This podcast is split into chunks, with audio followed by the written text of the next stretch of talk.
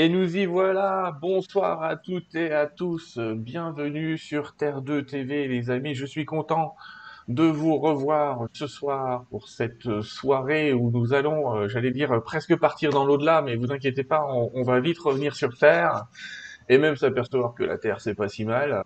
Je vous remercie toujours euh, de, de votre présence dans cette émission.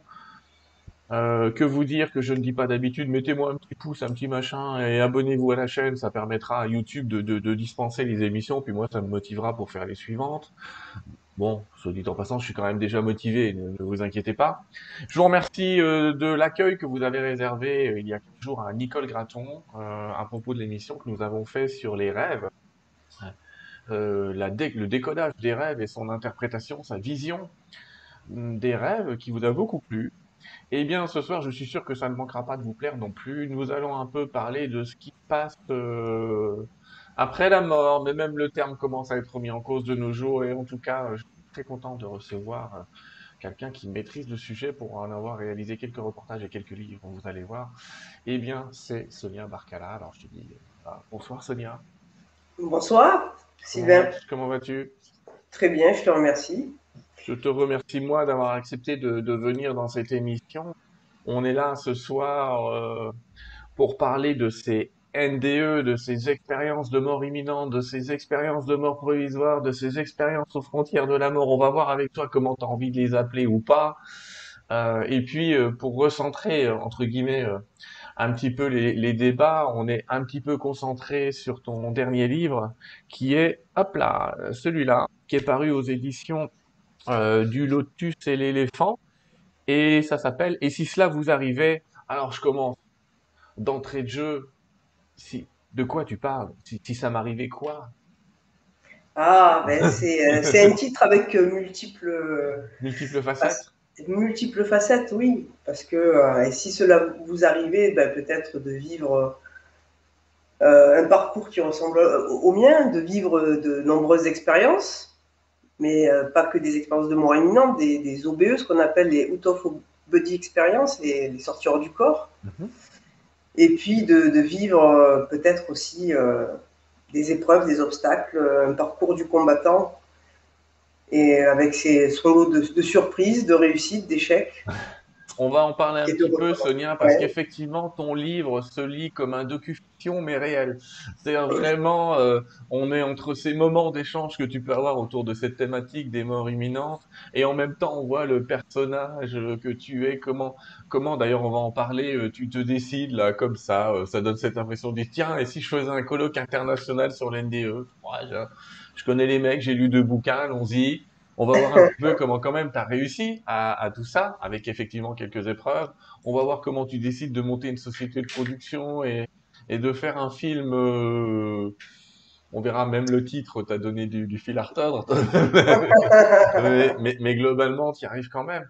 La, première question que je vais te poser, c'est comment, qu'est-ce qui dans l'enfance t'a amené à se poser cette question de, la survivance ou de ce qu'il y a après la mort? Tu, tu l'évoques au début du livre probablement avec la mort de ton grand-père, mais est-ce qu'il y a d'autres choses? Ah oui, bien avant, hein. euh, c'est plutôt des questions existentielles. Mhm. Pourquoi on vit, pourquoi on meurt euh, Et puis, euh, il y a eu peut-être comme, on va dire, des signes qui se sont, qui se sont mis sur mon chemin, quoi. C'est-à-dire que ça commence très jeune avec... j'ai échappé à la surveillance de ma mère quand j'avais 5-6 ans et je voulais explorer un tunnel d'égout.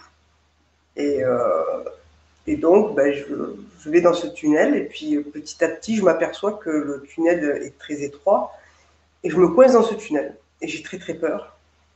Je panique, je pleure. Et d'un coup, je sens une présence. Euh, je l'aperçois comme une présence bienfaisante, mais qui me dit, ben, je perçois en fait que, cette présence me dit calme-toi, euh, euh euh, ne t'inquiète pas, calme-toi, ben voilà. Et puis, euh, ce que je fais, ben, j'ai senti de la paix m'envahir. Et, petit à petit, ben, j'ai reculé, j'ai réussi à, me, à sortir de ce tunnel. Ça, c'était, euh, on va dire, la première expérience un peu, un peu space. Paranormal, space, oui. Et puis, il y a eu ce livre que j'ai reçu quand j'étais en classe de CM2, euh, qui s'appelait Les mystères de la réincarnation. Que deviendrons-nous après la mort? Donc c'était un essai, hein, c'était d'André Nataf. Et c'est toute la classe qui avait reçu le même bouquin. Bon, tu, tu sais très bien qu'en classe de CM2, on est des enfants et que ce genre de livres, c'est pas des livres qu'on offre à des élèves de CM2. Quoi. Voilà. Ah, ça viendra, mais c'est vrai que la lecture est un peu ardue. ah oui, oui, non, mais d'ailleurs, la couverture m'avait fait peur. Et j'avais quand même euh, feuilleté rapidement le livre. Et puis de là, j'avais vu qu'on parlait d'OBE, d'NDE, de fantômes, euh, de, de, transcommunication, etc. Et, euh, et puis j'avais refermé le livre. Et ce livre, je l'ai rouvert que 20, 25, ans, 25 ans plus tard. Quoi. Et puis après, après, bien après, euh, au moment du décès de mon grand-père, c'est ma tante qui m'a parlé du livre de Moody. Vraiment Moody, oui. Oui. Et euh, elle me disait à quel point elle avait été euh, émerveillée à, entendre des, gens parler du livre lors d'un stage et qui racontaient que des gens avaient vécu ce qu'on appelle une expérience de mort imminente et qui n'avaient plus peur de la mort, qu'ils avaient vu le tunnel, qu'ils avaient vu leur vie défiler, qu'ils avaient vu des proches décédés euh, leur dire que c'était pas leur heure, qu'il fallait qu'ils retournent. Et ce livre, c'était le premier livre de Raymond Moody qui s'appelait euh, La vie après la vie, qui a été un, best-seller dans le monde entier parce que c'était, euh, c'est toujours d'ailleurs, un des pionniers de, de, ce type de récit qui était presque caché. Euh, on en trouve dans l'histoire, bien sûr, des récits de, ce type de voyage, mais il met ça en avant. Et toi, tu te retrouves avec ce livre-là, qui vient aussi répondre à un autre moment. Excuse-moi, je reviens un peu sur le livre, mais en 93, tu as quand même vécu une expérience un petit peu étrange. Une OBE. Tu sors de ton corps en pleine nuit. Tu peux nous raconter un petit peu? Oui, bien sûr. Donc, euh, bah, ça s'est fait spontanément. Je me suis retrouvé au plafond. Et puis, à un moment, je me suis Ça n'arrive pas à tout le monde. plus qu'on ne le croit. Hein, Mais en gros, si tu veux, je me retrouve au plafond et puis à un moment, je suis attiré par ma chaîne IFI, qui était en veille, je le précise. Et euh, en fait, j'étais comme une boule d'énergie, tu vois. Et plus je m'approchais de ma chaîne IFI, plus je créais des interférences. C'est comme si je, je, je tournais le bouton d'un tuner et j'entendais les stations défiler de radio défiler à grande vitesse et puis j'entendais les animateurs euh, parler, des bribes, des bribes de phrases, des bribes de chansons, jusqu'à ce que je m'attarde sur une chanson euh, particulière et pas n'importe laquelle, c'était la chanson Patois de Jean-Jacques Goldman parce que c'était la chanson de mon premier amour. Et je prends le temps de l'écouter du début jusqu'à la fin. Et, euh, et, puis à un moment, une fois la chanson terminée, je, me souviens m'être fait de cette réflexion, tiens, nous sommes électromagnétiques. Voilà. Tu racontes ça à tes copines qui gentiment se moquent un petit peu de toi, donc tu, tu mets ça un petit peu euh, sous le tapis. Et effectivement, euh, allez, on retourne au moment où tu croises ce livre de Raymond Moody, mais quand même, entre croiser le livre de Raymond Moody, euh, trouver un reportage, on parlera après de Nicole Dron, où tu regardes un peu son, le récit qu'elle qu'elle raconte, c'est 45 secondes d'éternité. Euh, qu'elle raconte très bien et on la saluera, on la, je la salue déjà, mais on la saluera encore tout à l'heure, on reparlera d'elle, euh, notamment pour ce qui concerne l'avenir. Mais comment tu passes de je lis le livre de Raymond Moody à euh, ah, si, je devenais. Est-ce que c'est dans le même moment où tu as des vocations pour être réalisatrice? Est-ce que tout ça s'engendre? Combien de temps ça prend pour que tu décides à, à préparer quelque chose de plus grand? Pour le moment. Je dis même pas c'est quoi, mais qu'est-ce qui décide à t'intéresser plus particulièrement à ce sujet? Non, ben, disons que c'est c'est c'est euh, c'est un chagrin d'amour, c'est une dépression. Ah bah merci. Voilà. On le oui. jamais assez. Et en fait, euh, bah, tout s'est mélangé. Tu sais, une crise d'ado qui a fait mal, tourner, et puis euh, et puis bah, très mal, très très mal. Et puis, euh, et puis je tombe sur un film documentaire en fait. Je tombe sur un film documentaire qui en fait est l'adaptation du livre du best-seller de Moody. Et là, ça a été un déclic. Parce que, un, ça m'a soulagé, ça m'a fait oublier ou dissuader de ne pas mettre fin à mes jours. Et ça a suscité ma vocation. Parce que quand j'ai vu la sincérité des témoignages, quand j'ai vu ces gens parler pour la première fois, tu sais, l'effet que ça fait d'entendre pour la première fois des, gens parler de leur EMI, c'est quelque chose d'assez magique quand même. ça te prend, ça te se prend en trip. Et puis, et puis là, pour moi, ça a été un déclic parce que je me suis dit, bon, ben voilà, c'est ça que je veux faire. Parce que je me cherchais, hein, j'étais en quête de sens, mais aussi en quête. en quête spirituelle, quelque part. Quête spirituelle, mais en quête professionnelle aussi, tu vois. Hmm. bien sûr que ça rappelle des, des, rêves d'enfant, parce que euh, en sixième, euh, on me, en CD, quand tu es en sixième, on te t'oriente, euh, on te demande qu'est-ce que tu veux faire plus tard, etc. Tu vois, donc moi j'hésitais entre prof d'histoire et puis un jour je tombe sur un article qui raconte le rôle d'un réalisateur qui est de provoquer des émotions avec les images et du son. Et ça, ça m'avait fait tilt. Voilà.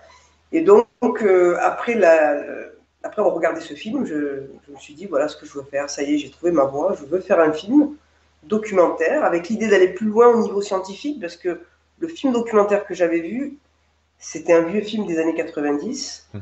Et à l'époque, il n'y avait pas toutes ces recherches sur les ENI. Euh, l'étude de Pindalomel n'était pas encore euh, sortie, hein, publiée. Et, euh, et, là, je commence une enquête, une investigation. Je, commence à, à, faire des recherches sur Internet, je commence à rencontrer des gens, à prendre contact avec Nicolas. Des études aussi pour être réalisatrice ou tu décides à être réalisatrice? Je décide d'être réalisatrice. Je voulais faire l'école audiovisuelle hmm. l'ESRA à Nice, mais bon, vu les tarifs, euh, je me suis vite euh, dit que finalement, autodidacte, c'était pas plus mal. C'est ce qu'on lit à travers le livre, hein, Sonia. C'est que tu as été hyper motivé, comme quoi, quand on a un but dans la vie et qu'on ne le lâche pas. Et crois-moi, croyez-moi, les amis, euh, si vous ne connaissez pas la suite, mais je peux vous dire s'il y a quelqu'un qui n'a pas lâché, c'est Sonia. Mais on va voir qu'elle a réussi quand même. L'histoire termine bien. Je ne prends que les histoires qui terminent bien ici. Mais peut-être, euh, je vais revenir un petit peu en arrière parce que je me dis peut-être qu'on a des personnes ici qui sont avec nous ce soir et qui ne savent pas encore ce qu'est une EMI ce qu'est cette fameuse expérience dont tu parles. Ok? Qu'est-ce qui se passe? De quoi tu parles? Tu parles de gens qui sont morts et qui sont revenus. Mais est-ce que tu peux nous, avec ta connaissance d'aujourd'hui, nous expliquer euh, de, quoi, de quoi on parle là? De quel type d'expérience on parle? Alors, c'est des gens qui ne sont pas vraiment morts, qui ne sont pas morts d'ailleurs, qui ont frôlé la mort. Parce que la mort, par définition, c'est un état irréversible dont on ne revient pas. Mmh. Euh, mais ces, personnes ont eu des arrêts cardiaques, des opérations, euh, euh, lors d'un accident par exemple, mais ça peut arriver, on le sait depuis une trentaine d'années, ça peut arriver à n'importe quel moment. Tu peux faire une méditation, tu peux cueillir des fleurs et puis tu peux vivre une EMI.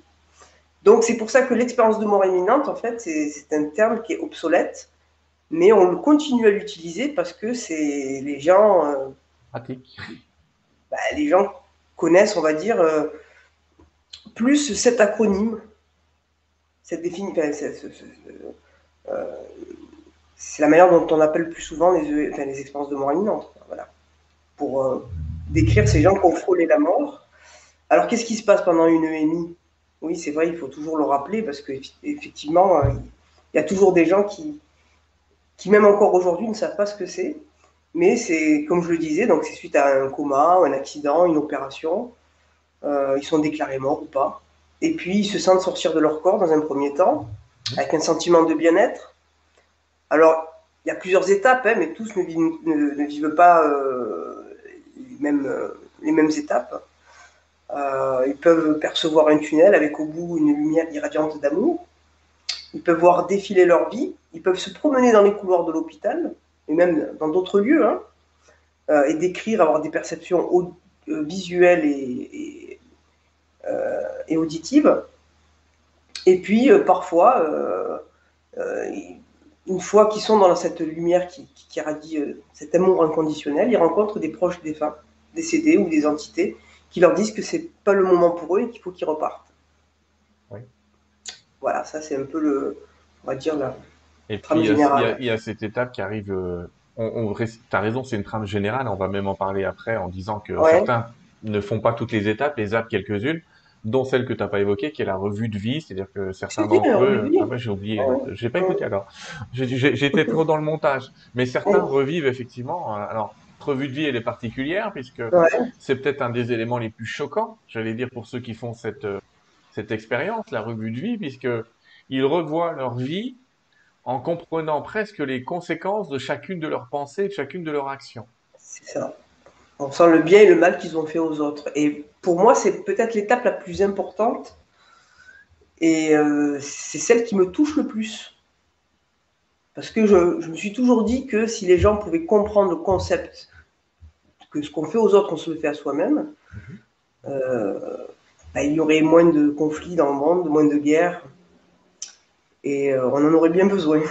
oui, je, surtout en ce moment. Oui, c'est clair. En particulier, on enregistre, je précise, tiens, pour ceux qui regarderont l'émission, on enregistre le 1er septembre 2021 cette émission dans un contexte, euh, notamment l'Afghanistan, etc. Enfin, il se passe plein de choses dans le monde entier. Oui, ce, les moments marquants, on pourrait dire, je sais pas si tu es d'accord, il y a cet être de lumière plein d'amour, non jugeant déjà, c'est particulier. Il y a cette revue de vie, effectivement, le fait de revoir ses proches, on va en parler tout à l'heure, euh, les proches connus et inconnus. Ce qui, on va on va parler de ça tout à l'heure, si tu veux bien, pour parler des, des preuves, pour dire euh, ce qui nous prouve que cette, cette expérience est réelle. On va en parler tout à l'heure. Donc tu t'intéresses au NDE, tu regardes un reportage, effectivement, on voit notamment le, témoignage de, cette chère Nicole, et euh, tu te mets sur les pas de la source noire. C'est même le nom du chapitre dans ton livre, mais tu peux nous expliquer c'est quoi les, pas de la source noire? C'est un livre qu'a écrit euh, Patrice Van Hersel, qui était un journaliste, mhm. et on va dire qu'il fait partie des, premiers à nous, avoir fait... Euh, à avoir enquêté sur les premières recherches aux États-Unis les, recherches des pionniers, hein, qui est Raymond Moody, Kenneth Ring, Bruce Grayson, euh, Melvin Morse. Lui qui était parti très sceptique et qui voulait enquêter sur des charlatans, euh, euh, il est revenu complètement enthousiaste, euphorique et limite convaincu de, des recherches sur les EMI. Et quand je lis son enquête, quand je lis La Source Noire, là, je, deviens un torchon. je flambe, quoi, comme un torchon. Et, euh, et, euh, et ça a été très fort, quoi. Là, ça tu vois, son livre m'a donné envie de, de, faire des investigations. En tout cas, toi, tu décides à lui écrire. Quelle a été sa première réaction? Je lui écris pas, je lui téléphone carrément. Je lui téléphone. Voilà, je lui téléphone carrément et euh, on va dire que ça a été le, le, premier que, que j'ai contacté et j'ai été super bien reçu. Il m'a fait confiance tout de suite. Il m'a ouvert son carnet d'adresses, m'a donné quelques contacts et puis euh, il m'a souhaité bonne chance et il m'a toujours encouragé, même encore aujourd'hui. Euh. D'ailleurs, c'est lui qui a écrit la préface du livre. Ouais, exact. Il m'a fait cet honneur et depuis 20 ans que je connais Patrice, voilà, il m'a toujours encouragé dans, moi, j'ai trouvé ça assez fantastique, ce contact, parce que, quand même, quelqu'un qui sort de nulle part, qui n'a pas fait d'études de réalisation, qui commence à dire votre livre est fantastique, euh, euh, je vais faire un reportage, voire je vais faire un colloque international, parce que c'était déjà ton idée à l'époque, je vais faire un colloque international, tu pourrais quand même te retrouver gentiment en face avec quelqu'un qui dit, euh, bon, gentil la cocotte, ça va quoi, elle va droit dans le mur, etc. Et lui, comme tu dis, il dit bah, au moins vous avez l'air motivé. Et, il faut, et il faut notamment ça, cette motivation de rien lâcher, c'est ce que je dis aux gens. Et il donne son carnet d'adresse. T'en fais quoi de son carnet d'adresse? Ben, je contacte les personnes et euh, comme tu viens de dire, hein, j'ai pas toujours été reçu comme ça. voilà, c'est-à-dire que effectivement, il y a des gens qui m'ont pris pour une mythomane, euh, d'autres euh, qui m'ont pas pris au sérieux dessus, euh, qui m'ont pas pris au sérieux, quoi. Ça c'est clair. Mais tu tombes quand même sur un Raymond Moody qui te dit euh, bon bah mon emploi du temps est un peu serré, mais pourquoi pas? Oui, mais parce que aussi j'ai été mise en relation par euh, par le président de Yance Québec à l'époque, qui s'appelle Gilles Bédard, et qui. Tu nous rappelles, c'est quoi la Yance Yance, c'est euh, c'est l'association qui étudie les expériences de, de mort imminente. Hmm. C'est Yance international, hein? Peu importe l'acronyme, mais c'est vrai que c'est un organisme qui recense ce type de témoignages ou d'expériences. C'est ça. Un petit peu l'équivalent du MUFON pour les extraterrestres, mais c'est le, c'est, la partie NDE, c'est la partie expérience hors du corps. Voilà. C'était la première association euh, de recherche. Et il te met en contact avec Raymond Moody qui, en gros, effectivement, te dit, euh, on voit ça plus tard. On est en quelle année, là? On parle de quelle année? On est, en 2000, alors, euh, tu parles de Moody? Ouais. Le premier moment où il te dit euh, pourquoi pas. 2005. 2000. Septembre. Euh, je le rencontre en mai 2005 à Montréal. Parce que chaque année, le docteur Moody venait faire, euh, donne une conférence à Montréal. Je crois que c'est à l'hôtel Delta d'ailleurs, tu dois connaître. Ouais. Et, et donc, ben, je vais en profiter. Je reste 15 jours là-bas et puis je, j'ai la chance de le rencontrer. J'ai la chance de rencontrer et puis on discute. Euh, Gilles Bédard me fait, euh, je vous les interprète et euh, Raymond Moody me donne son accord de principe assez rapidement. On dit joue les interprètes, ça veut dire que tu parlais pas l'anglais couramment? Donc, je le parle toujours pas couramment, hein. Ça n'a pas changé. Non mais c'est ça que je trouve génial, c'est regardez, on pourrait voir plein d'obstacles. Elle fait pas d'études de réalisatrice, elle parle pas l'anglais, et elle va préparer un colloque international avec des Américains, des gens du monde entier. Euh, elle va y arriver. Mais alors, la dans la suite de tes aventures, euh, tu commences à douter que tu vas y arriver. Effectivement, dans la lecture, on voit quand même que tu te poses deux, trois questions. Et là, tu nous fais une nouvelle expérience. Qu'est-ce que t'appelles toi l'éveil de Kundalini? Ah qui oui, vient ben, te, te confirmer que c'est ce qu'il faut faire. En tout cas, tu termines le chapitre, il termine par cette fois je sais, il faut que je le fasse ce truc. Tu peux nous raconter un peu c'est ça. quoi cette Oui, expérience? mais c'est- c'était ju- juste avant ma rencontre avec le, le docteur Moody. Mm. Ça, c'est- Alors, chronologiquement, j'ai vécu cette expérience en février 2005. Oui, Donc, à l'époque, j'étais chauffeur, livreur. Je travaillais pour une boîte de messagerie internationale. Et, euh, et, euh, et à côté de ça, j'étais euh, journaliste pigiste. Et puis, euh, je sentais que, que, ben, que ça piétinait, mes projets piétinaient. Et donc, je, je me rappelle avoir fait cette, cette, cette intention-là de me dire il faut que ça change, quoi, il faut que ça bouge. Et le soir même, je fais ce qu'on appelle un réveil de Kundalini, où j'ai l'impression que j'ai deux réacteurs derrière le dos, des réacteurs d'avion. Et, et euh, et tu décolles dans l'énergie. ben, je suis parcouru par une énergie très puissante. Et j'ai l'impression que je vais partir comme une fusée, je ne sais pas où. Sauf que j'ai très peur parce que c'est tellement puissant et je ne sais pas où je vais atterrir. Et je prie pour que ça s'arrête et ça s'arrête instantanément. Et puis à un moment donné, donc euh, je réintègre mon corps. Je suis prise de tremblements très violents. Et, euh, et, et je sens comme un serpent qui se déhanche au bas du ventre, si tu veux. Et c'était assez puissant. C'est l'énergie, ce que je retiendrai vraiment de cette expérience, c'est vraiment l'énergie qui m'a qui m'a envahi, qui a envahi tout mon corps et, euh, et qui m'a marqué. Et puis le lendemain matin, on dirait que ça m'a donné une force qui m'a animé pendant plus de dix ans, où je me suis dit, allez, maintenant je, je fais le pas, je pars de ma... C'est-à-dire, je, je quitte mon job, Mm. Je crée ma société de production, j'organise ce colloque, je fais le film. Voilà, il y Eh avait oui. trois objectifs. On signale que tu vis cette expérience à un moment, tu l'as pas raconté, mais où la veille, en tant que livreuse, tu te fais jeter par quelqu'un qui est particulièrement ignoble avec toi. Ouais. Euh, et donc t'en peux plus. tu- Et en plus, ton patron te dit non, non, faudra retourner demain aller le voir celui-là. Sympathique le patron. Euh, et donc pas très motivé, effectivement. Après, surmotivé. Alors, dans cet engagement, euh, le colloque, il a eu lieu. Oui, Il a eu lieu en quelle année? en 2006, Où? À Martigues, dans les... Pourquoi dans- à. Martigues euh, et pas à Paris? Tu, tu- Ben, au départ, il devait se faire à Paris en 2004. Ouais. Et ça s'est pas fait parce que, euh, parce que déjà, j'étais pas sur place. Et euh, c'est tr- très compliqué à, à organiser quand tu n'as pas tout- toutes les clés en main, pas toutes les connaissances, tous les contacts. Et euh, j'ai dit non, ben, vaut mieux, euh, vaut mieux faire ça dans le sud et euh, au moins j'aurai plus de, de soutien. Quoi, voilà. Et c'est ce qui s'est fait.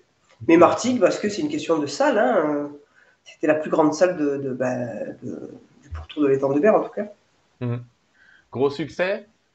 2000 personnes, ouais. Quand même pas mal, hein.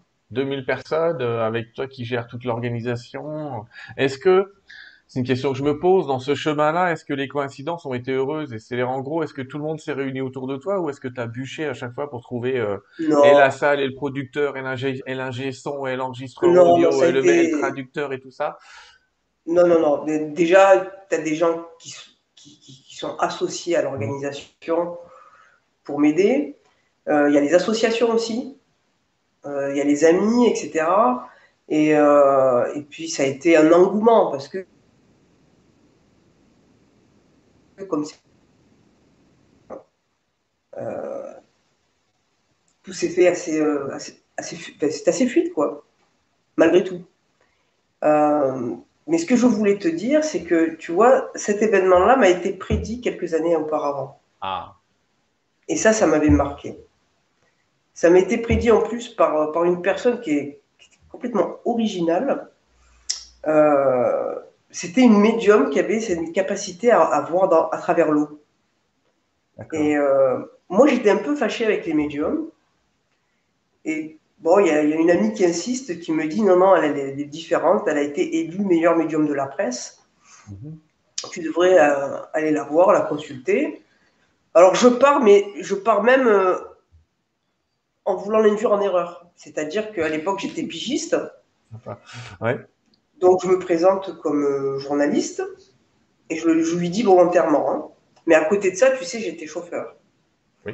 Et j'étais chauffeur là, pas pour, une, pas pour la, la, messagerie, mais j'accompagnais le personnel navigant euh, de, de, euh, de l'aéroport à leur, à leur hôtel, si tu veux. Et donc, euh, quand je la vois, elle regarde dans sa boule de cristal, si tu veux, où il y avait de l'eau, de l'eau bleue. Et elle me dit, mais vous me dites que vous êtes journaliste, mais moi je vous vois derrière un camion blanc avec les gens de l'avion et le personnel navigant, avec les gens de l'avion que vous raccompagnez à leur hôtel. Et vous livrez des bagages perdus. En plus, ça me précise ça, tu vois. Et là, je me multipliais, quoi, tu vois, je,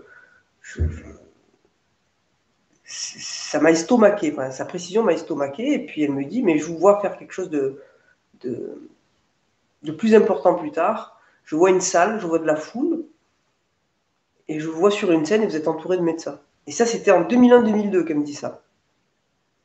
Et effectivement, c'était Martigues. Et puis après, elle, me, elle voit le, un film sur la mort. Et puis à un moment, elle dit que mon grand-père se présente à elle. Euh, elle me dit, bon, son prénom commence par un M. Je lui dis, oui, bon, ben, mon grand-père s'appelait Mohamed, d'accord. Et puis euh, elle rigole. Je lui demande pourquoi elle rigole. Et puis elle me dit, mais euh, qu'est-ce elle me dit, bah, votre grand-père se présente avec des, des, gants de boxe. Et mon grand-père était champion de boxe de Tunisie. Mhm. Voilà. Et, euh, et non, ça m'a vraiment troublé. Et, à un moment, bon, ben, elle me dit, il a une, image symbolique. Euh, il vous montre sur un ring, vous, vous prenez des coups, euh, vous êtes à terre, etc. Et il a un message pour vous, il vous dit de, vous dire que, quoi qu'il arrive, il ne faudra jamais abandonner. Voilà. Quel bon conseil ah bah oui, mais au départ, je ne savais pas de quoi elle parlait. mais en tout cas, c'est intéressant parce que tu nous donnes ici euh, une expérience euh, qui, que retrouvent aussi les expérienceurs. On les appelle comme ça aussi parfois, ceux qui font des NDE. Il y a, plein de noms pour tout ça. Mais ces gens qui font ces expériences, parfois, ils ont des visions de, de l'avenir et on voit qu'il y a un certain déterminisme, pas absolu, mais certaines étapes euh, comme ça. Et, et comme toi, tu le savais, ça t'a quand même marqué en te disant, allez, c'est écrit, on s'accroche, elle l'a vu, on continue. Quoi. Ça t'a servi aussi de motivation. Certainement, certainement. J'y repense souvent, je me dis que, que oui, ça Parce a que été, euh, voilà, tu, tu m'embêtes. S'accroche pour une réalisatrice, tu dis, je m'embête bien, quand j'ai qu'à faire un reportage euh, sur le brochet en eau douce, euh, je me ferais moins chier, quoi. Je ne dis pas ça pour les gens qui aiment les brochets en eau douce, mais ce que je veux dire, c'est tu t'es quand même lancé dans un projet où, globalement, si je te présente ici, euh, tu as quand même réussi à capturer, là on voit Raymond Moody, on voit Ben Alexander, euh, il est neurologue, je crois, Ben, ben Alexander, non? Neurochirurgien Neurochirurgien, ouais. Alors un neurochirurgien spécial, on peut peut-être parler un tout petit peu de lui, tu vois, je te fais passer du coq à l'âne. Je, suis dur avec toi, mais neurochirurgien spécial, c'est un neurochirurgien qui vit l'expérience, qui l'a vécu. Qui l'a vécu, il a vécu, ben pour moi, il a vécu une expérience assez spéciale, oui, hum, qui, qui, qui, ressemble pas trop à une NDE. Elle est assez atypique son expérience. Nous en parler? Euh, Bah elle est compliquée, quoi, son expérience. Oui, bah, il a été dans un moment de... Il a une. Oh, je sais plus, c'est qu'il a eu comme maladie. Ça fait tellement longtemps. Je crois qu'il est, de mémoire, il est quasiment euh, dans un état de méningite. Méningite, et puis euh, il a eu un coma, et puis euh, il Mm. s'est retrouvé. euh, euh, il raconte euh, ses perceptions, etc. Tu vois, et puis euh, Et- et- je, je, je sais. Oui, en fait, il s'est retrouvé connecté euh, à une expérience du tout. Il s'est connecté à une expérience où il n'arrivait plus à faire la différence entre lui euh, et ce qui l'entourait. Il s'est retrouvé connecté à un état de connaissance absolue et après à un état de connaissance relative. Donc, comme tu dis, c'est pas une expérience de NDE classique et conventionnelle, mais c'est quand même quelqu'un euh, qui, qui avait passé la moitié de sa carrière à dire, attendez les mecs, vous êtes en train de délirer, je vais vous tripoter le cerveau, ça va passer, quoi. Euh, Oui, comme beaucoup. Hein. Euh, bon, dans son expérience euh, avec Ben Alexander, c'est qu'il a, il a revu sa sœur. Oui, il a, pendant l'expérience, effectivement, il a vu sa sœur qui était morte. Voilà. Mm. Et je crois qu'il n'avait pas connu sa sœur. Bon, ça, c'est ce qui revient le, le point commun avec euh, certaines expériences de mort imminente, Peut-être nous en euh, parler, il y a un chapitre qui est dédié à ces scientifiques qui font l'expérience eux-mêmes. Qu'est-ce que, toi qui les connais par les colloques et, et d'autres événements, je veux dire, euh, est-ce qu'ils ont, est-ce que tu penses que pour eux, le pas est encore plus difficile que pour quelqu'un de normal? Ou est-ce que ça, tu t'es aperçu que c'était presque naturel et que ça les perturbait pas? Est-ce qu'ils vivent, moi c'est une question que je me pose, le scientifique, il veut garder une espèce de caution scientifique, est-ce qu'il va se taire encore plus que les autres? Ou est-ce qu'au contraire, tu trouves des gens qui sont hyper motivés à, à regarder le phénomène? En tout cas, ceux que tu as rencontrés, ils étaient ah dans ben, quel état, si je ah ben, non, ceux que j'ai rencontrés euh, ont fait leur chemin, ont intégré leur expérience, ont, ont reconnu, puisqu'ils se, du moment qu'ils témoignent, c'est qu'ils ont fait le pas de reconnaître, d'admettre euh, qu'ils avaient des, des- de fausses croyances, en tout cas. Hmm. Euh, le- je pense au docteur Jean-Pierre Postel qui pensait, avant de vivre son EMI partagé, il pensait que les EMI c'était dû euh, aux médicaments ou à la chimie du cerveau, au manque, manque Ah, d'oxygène, tu vois. t'es en train de Et parler d'un truc qu'on connaît pas. C'est quoi une EMI partagée? Bah, les EMI par empathie, c'est les Ah, gens mais c'est facile pour toi, mais Non, sais. non, non, Moi, non, je sais mais pas de quoi tu si, je, parles. oui, je, je pense que tu connais, mais disons a, c'est comme les EMI, tu vois, il y a plusieurs acronymes, et puis après les gens ils se mélangent, les Ouais. EMI partagés, les EMI, euh, les, les espaces de mort provisoire. Euh, Alors, partager, qu'est-ce que ça veut dire? Alors partager? ça veut dire qu'ils sont plusieurs à avoir euh, le- la même perception. Alors, dans le cas du docteur Postel, c'était son père qui était, euh, qui poussait son dernier souffle, si tu veux, qui donnait son dernier souffle, et qui, et tous les trois, donc euh, euh, le, docteur Postel était accompagné de sa femme et de son fils, et tous les trois ont vu l'esprit du, du, grand, du père euh, quitter le corps, se diriger vers un tunnel, ont perçu la lumière et ont perçu quelqu'un qui attendait le, le père au bout du tunnel. Ça, c'est très très rare. Et là, on ne peut pas taxer les gens qui vivent ces EMI partagés, que, que c'est des médicaments, qui sont en mauvaise santé, qui étaient malades, euh, parce C'est que. euh, neurologique ou que c'est une euh, hallucination voilà, collective? c'est ça. Euh, ça Voilà. fait, ça fait partie, ce type d'expérience, euh, parlons-en maintenant, de, d'un petit peu des preuves des NDE. Alors, c'est compliqué ces histoires de preuves pour dire que les gens n'ont pas complètement halluciné, parce que tu sais qu'il, c'est- malgré tout, et aujourd'hui, pourtant les témoignages sont- commencent à faire là, il y a encore des neurologues qui disent oui, non, mais vous inquiétez pas, c'est un dernier, un shoot d'hormones que vous donne euh, votre cerveau avant de disparaître à tout jamais et de s'éteindre comme un téléviseur. Même qui comparent ça au télé dans le temps avec le petit point blanc au milieu. Mais quels sont aujourd'hui, toi, les témoignages que tu as et qui permettent de corréler ça? Parce qu'on sait que à une époque, on parlait beaucoup de Pamela Reynolds, qui est une expérience un peu particulière d'une dame euh, dont on avait tout l'électroencéphalogramme, etc. Mais aujourd'hui, quand on étudie son histoire de presse, ça pose question. Mm. Mais toi, qu'est-ce qui, toi, personnellement, hein, qu'est-ce qui te persuade que ces gens-là sont pas hallucinés? Quels sont les témoignages qui t'ont vraiment perturbé? Alors, pour moi, aujourd'hui, c'est le cas de Jacques Baranowski, euh, parce que c'est des, cas qu'on recherchait depuis de nombreuses années. C'est des cas corroborés avec des tierces personnes qui n'ont rien à voir avec, euh, avec le patient, qui ne sont pas la famille, euh, des amis, et, et qui a pu donner des détails précis de ce qui se passait dans une autre pièce. Voilà, pour moi, ça, c'est quelque chose de concret, de tangible.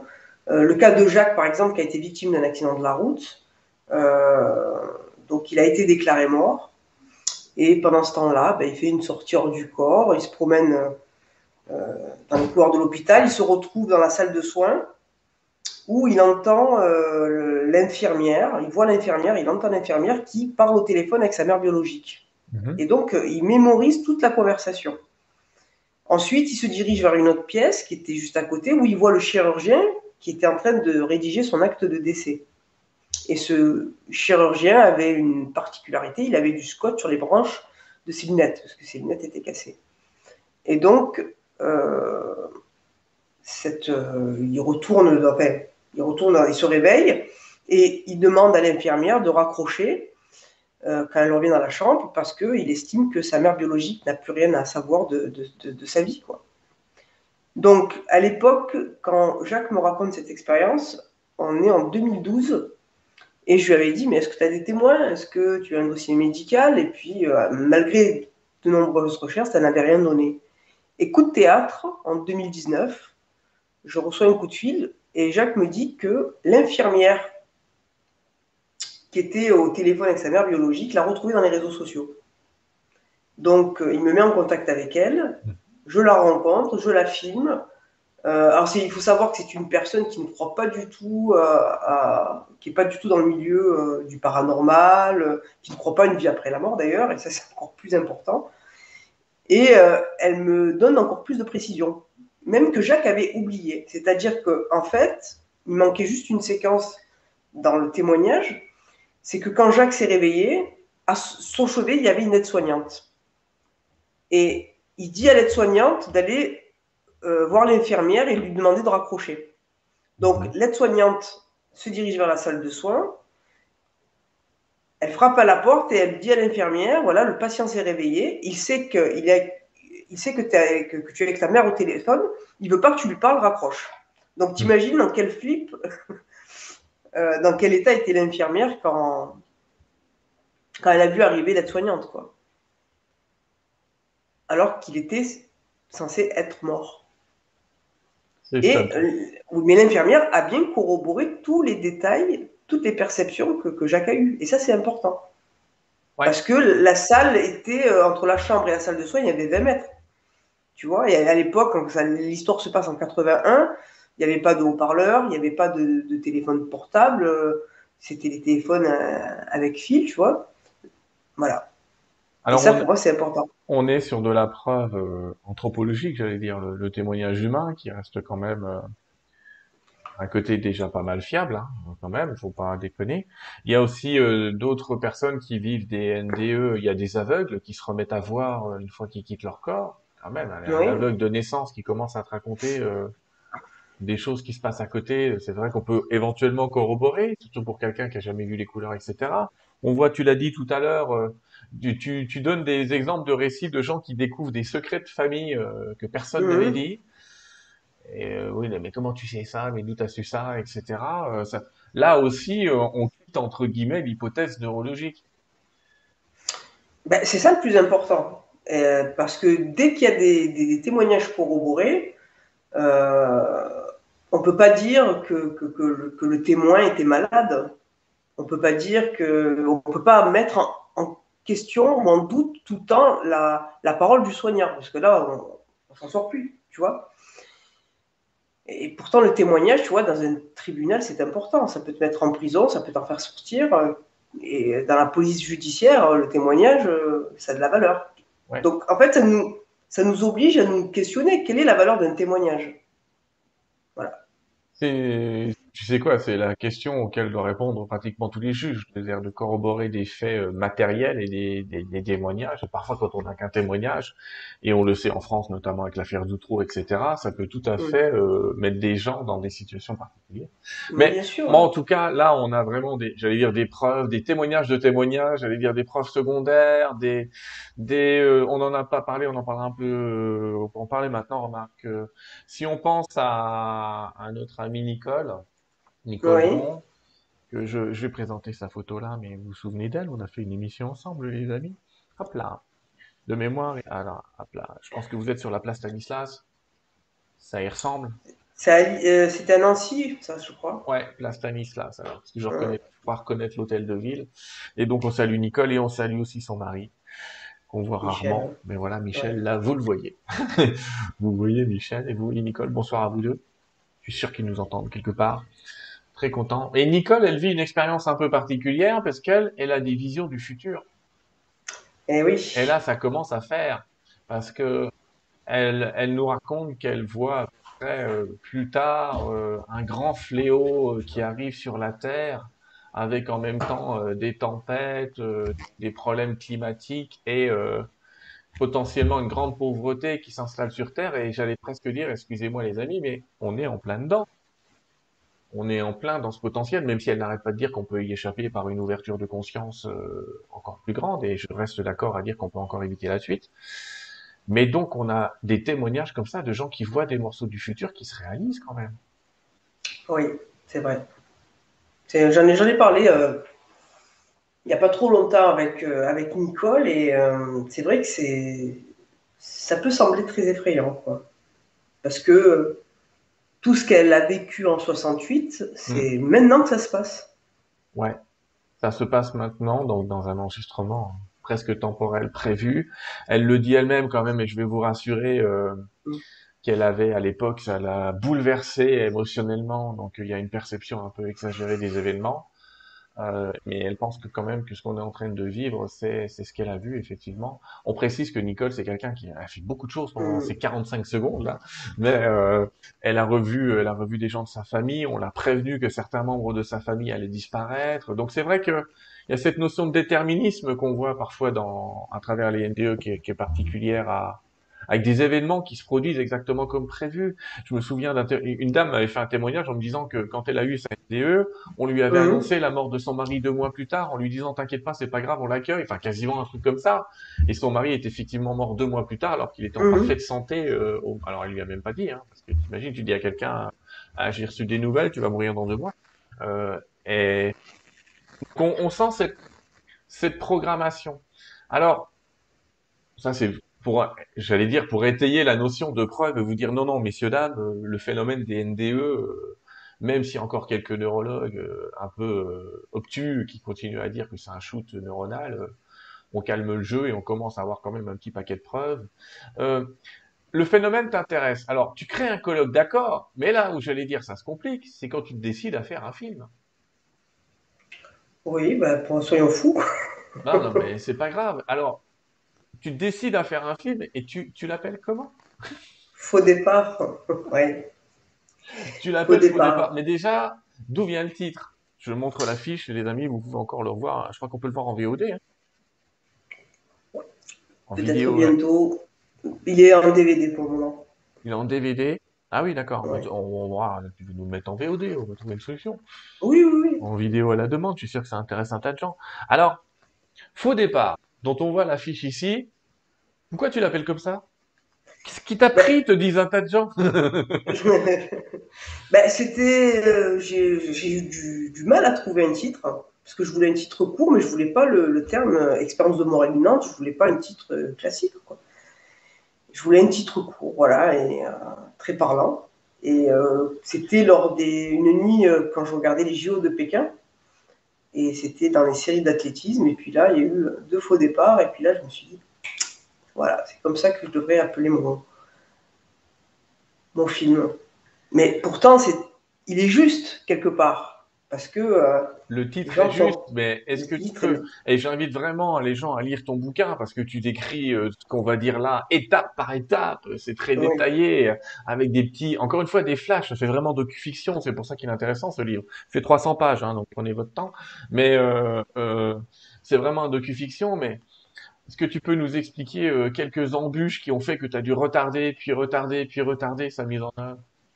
Quelques-unes, parce qu'il y en Euh, a eu énormément, mais t'as rien lâché là-dessus, on te félicite. euh, ben, les embûches, euh, c'est surtout, euh, ben, je- oui, déjà par rapport au tournage, par rapport euh, au montage. J'ai dû euh, m'y reprendre à plusieurs fois pour faire le montage parce que j'avais passé de matériel, puis Mhm. c'était mon inexpérience aussi. Euh, mais c'est surtout pour la diffusion aussi que, que, que ça a été un faux départ. Des Un faux faux, départs, oui, parce que ça, ça- ça- des, des, des faux oui euh, et des vrais non. Des faux oui et des vrais non, mais là où on voit qu'il y avait quelque chose qui te poussait, c'est que tu te retrouves avec des chaînes qui éventuellement accepteraient de passer euh, leur portage, mais à condition que tu fasses un montage euh, qui leur plaise et qui exclurait certains témoignages. oui, il y avait, il y a eu ça, mais il y a eu, il y a eu plusieurs, Moi, ce que je plusieurs cas, si tu veux. Oui, on m'a demandé de recommencer tout film. Ouais, ouais. Oui, oui, oui. Il y a- il y a- il y a- Ou alors, on le prenait tel quel, il fallait recommencer tout le tournage, tout le montage. Voilà, c'était. euh, Non, c'était horrible, quoi. C'était horrible. hein. Combien d'années? Sept ans Ouais. pour le faire. Sept ans. Entre l'enquête, la production et puis le produit film, quoi. Mais bon, en même temps, tu sais, je suis autodidacte, donc il fallait bien apprendre. hein. Et puis, euh, je, l'ai fait aussi au fur et à mesure que j'avais des fonds qui arrivaient. Pratico-pratiquement, tu vis de quoi en attendant? Euh, j'avais commencé, j'étais encore chauffeur. hein. J'avais commencé mon enquête, j'étais encore chauffeur. C'est là que c'est intéressant ton témoignage. C'est de dire, si vous avez un rêve, le lâchez pas. Hum, Mettez-le en parallèle, mais ne le lâchez pas, s'il vous plaît. Par pitié, hum, lâchez rien. Tu te retrouves à devoir créer ta propre boîte de prod quand même, Oui, que tu appelles ouais, ouais. S17 Productions. Pourquoi Oui, 17? oui. 17. Oh là là, D'où 17, vient c'est ce une grande 17? histoire. 17, c'est Sirius, c'est l'étoile, c'est la réussite, c'est euh, c'est la porte qu'il faut ouvrir, c'est le relais entre la terre et le ciel. C'était euh, un ami qui m'avait parlé du chiffre 17 et ça m'avait bien inspiré. Je me suis dit, bon, ben, il faudra absolument que j'ai euh, ce chiffre 17 dans, dans de ma société. Non, ben après, si tu veux, une- bon, euh, quand j'ai commencé l'enquête, euh, j'étais encore chauffeur, puis après j'ai créé ma société, mais j'ai j'ai de suite commencé par, euh, par Martigues. Et donc, euh, on avait fait après euh, des- les DVD, les livres. Donc ça, ça m'a permis de faire entrer un peu d'argent. Et à chaque fois que je faisais des ventes, euh, quelques-unes, bon ben, je partais en tournage. Voilà. C'est parti un peu loin. hein. Ça a été un peu partout tourné. Oui, je suis parti un peu partout, mais c'est vrai que j'ai pris des, des risques inconsidérés, que, que j'étais inconsciente, insouciante, et peut- peut-être qu'il en faut un peu pour faire tout ce qu'il pour faire tout ce qu'il faut euh, Mais quand même porté par, là, cette énergie, quand même porté par ce projet. euh. Encore une fois, je, je le redis parce que toi, ça te paraît naturel, mais euh, je sais pas, j'ai l'impression que 98% des gens auraient abandonné avant la fin. Possible, Donc, quand même, il y a quand même quelque chose en toi qui, Ah non, ça c'est certain, hein. Tu sais, le- depuis le, le réveil de Kundalini, pendant dix ans, ça m'a animé. Dix ans, ça m'a animé. C'était, hum, j'avais que ça. Je me levais le matin, je me couchais avec. euh, j'étais animé par, euh, par l'envie d'avancer, de réaliser, puis euh, d'aller jusqu'au bout. hum. Donc, ce film, faux départ, enquête sur les expériences de mort imminente. Je, pardon, je redonne le sous-titre parce qu'il y a quelqu'un qui nous pose la question. Je comprends pas de quoi parle le livre, je vois pas par le film. Les faux départs, les gens qui partent de l'autre côté mais qui reviennent, ils sont pas morts, ils reviennent. Ce truc, enfin ce truc, que t'as en toi, j'allais dire. Tu viens de nous dire, euh, bon, j'avais cette force de la Kundalini. euh, Est-ce qu'il y a eu, euh, je, sais- je, me souviens plus si tu le mets dans le livre, mais est-ce qu'il y a des jeux de coïncidence qui quand même t'indiquent régulièrement que tu sur la bonne voie? De mémoire pour toi, que Ou, tu... ben, des aides, oui, des, des, des synchronicités, des belles rencontres. euh, à chaque fois, euh, je, où, je, où il y a des périodes de doute, il y a toujours un événement qui arrive et qui me permet d'avancer un peu plus dans la réalisation du film. Et de, te, et de, te redresser. Je, me redresser, oui. Je vais poser des questions pour avoir ton avis sur le sujet en fonction de ce que tu as connu des gens. La question euh, de la NDE, elle pose la question de la conscience. Pas seulement des états modifiés de conscience, mais de où est la conscience. Quelle est ta réponse aujourd'hui à toi Ou la réponse euh, la plus actualisée que tu peux avoir? Bah, disons que ça n'a pas trop changé, on va dire. C'est qu'on pense que la conscience est non locale et qu'elle n'est peut-être pas euh, localisée dans le cerveau. Mais tu sais, il y a encore beaucoup de choses qui peuvent évoluer et que, un peu comme des gens qui sont euh, très, très butés sur leur position, sur leurs convictions, que ce soit des matérialistes, mmh. ceux qui qui pensent que les EMI sont des, des hallucinations.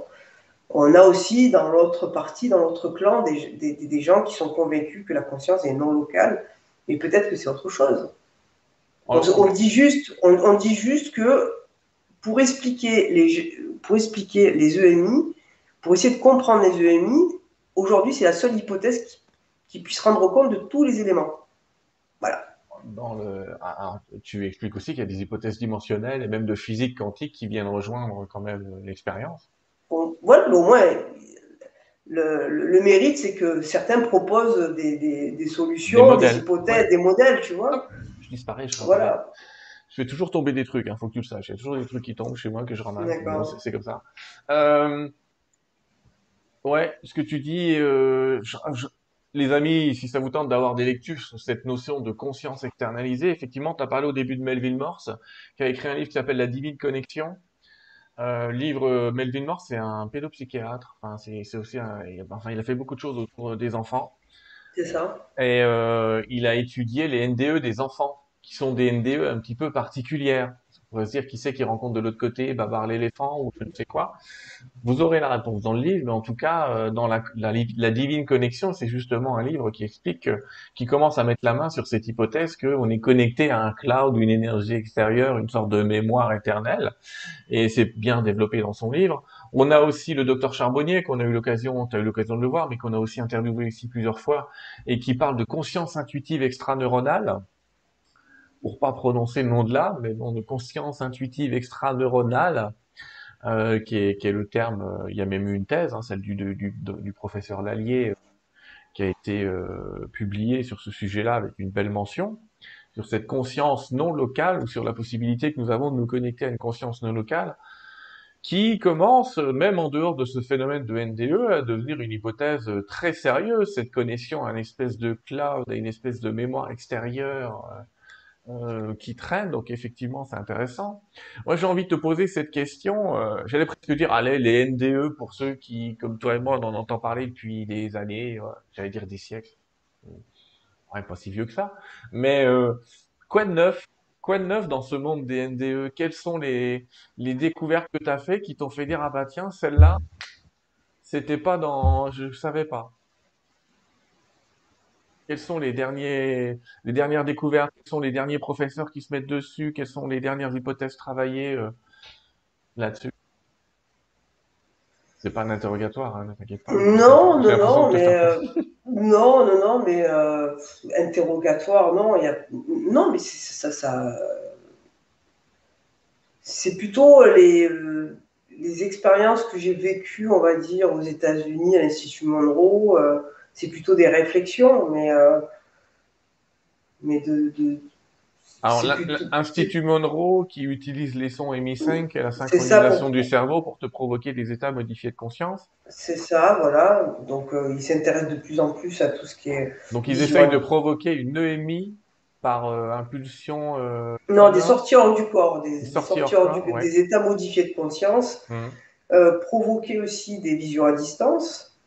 Bon, c'est pas d'aujourd'hui, hein, tout ce qui est euh, vision à distance, tout ça, mais, mais c'est intéressant parce que là, il, il, travaille en partenariat avec, euh, avec l'Université de Virginie, tu vois. Et donc, euh, c'est un peu plus cadré, c'est avec des, des, études, des stats, donc ça devient très intéressant.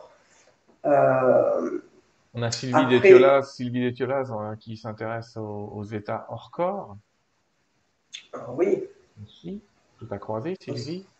oui, oui, ça remonte à 15, 15 ans. 15 ans. Ouf. Euh, on vieillit, je te le dis.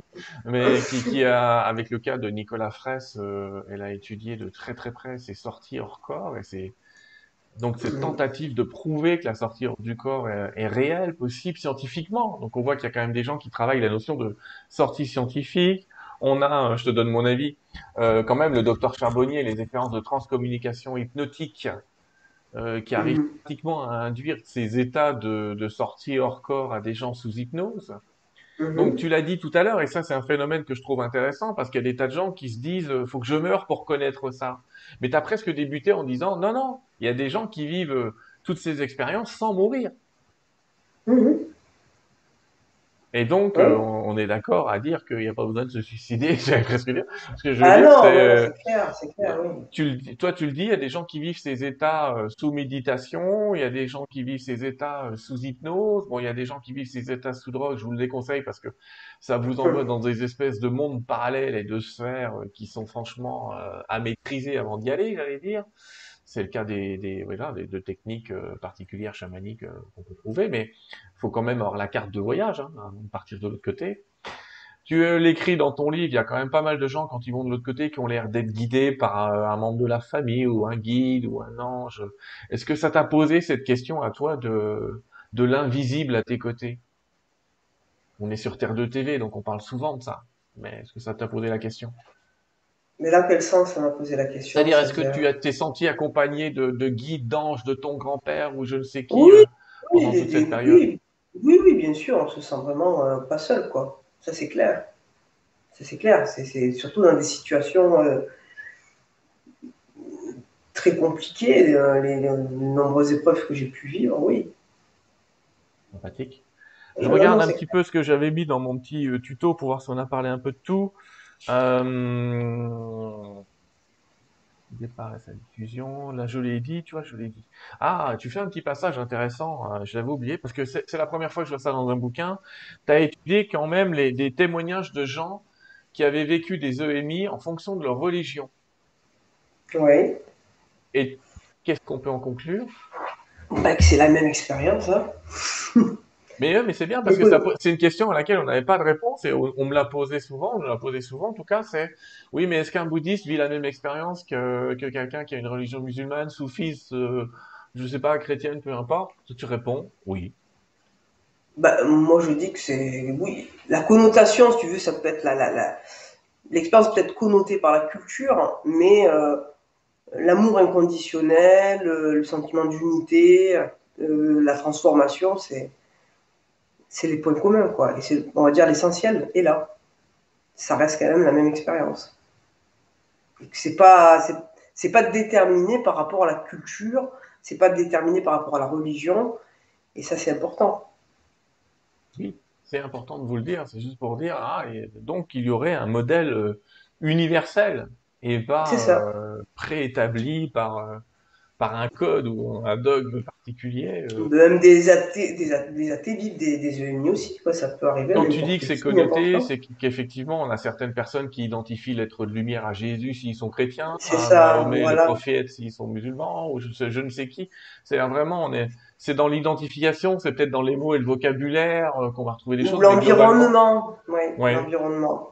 Parce que j'ai remarqué que, par exemple, euh, on a rarement, enfin, moi j'ai rarement entendu des experienceurs musulmans dire qu'ils ont vu Allah ou Mahomet. Hmm. Parce que dans leur religion, il est, et ça c'est intéressant, hein, on- euh, Dieu n'est pas, re- représent- il n'est pas représenté, Irreprésentable d'ailleurs, ouais. ni représentable, tu vois.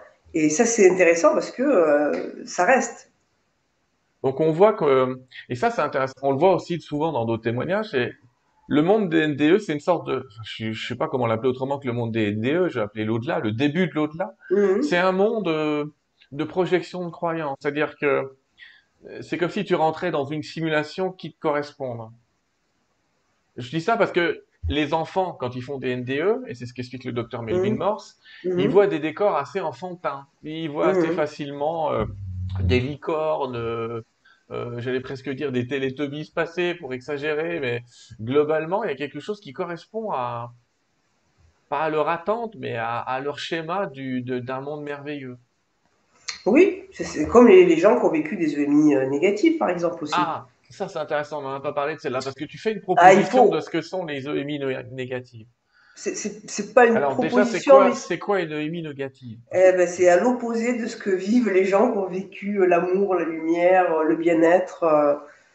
euh, c'est plutôt ressentir toute la peine et la misère euh, du monde. Euh, il y a un monsieur qui s'appelle Jean Gérard, lui qui a vécu le néant, le silence, l'abandon, et qui a été, ça a vraiment été une expérience très traumatisante. hein.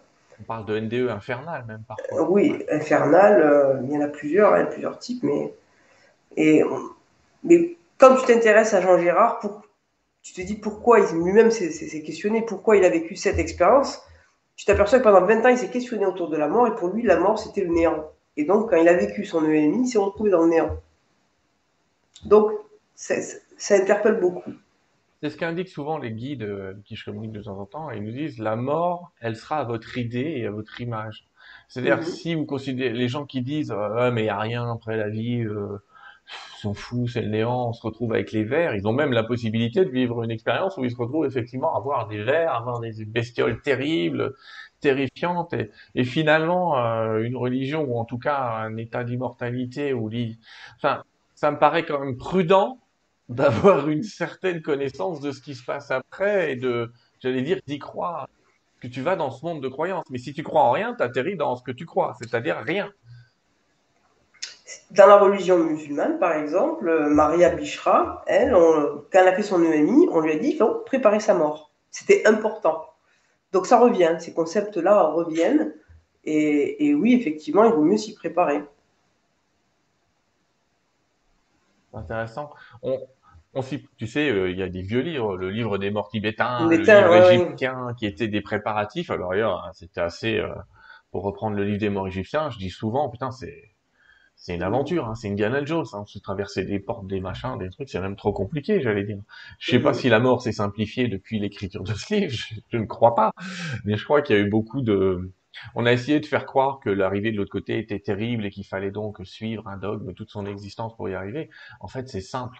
Euh, Qu'est-ce que tu répondrais à certaines personnes qui disent que ces expériences, en fait, sont provoquées par un démon et que on est mangé par un démon de l'autre côté? On l'entend de temps en temps, ces rumeurs à dessous.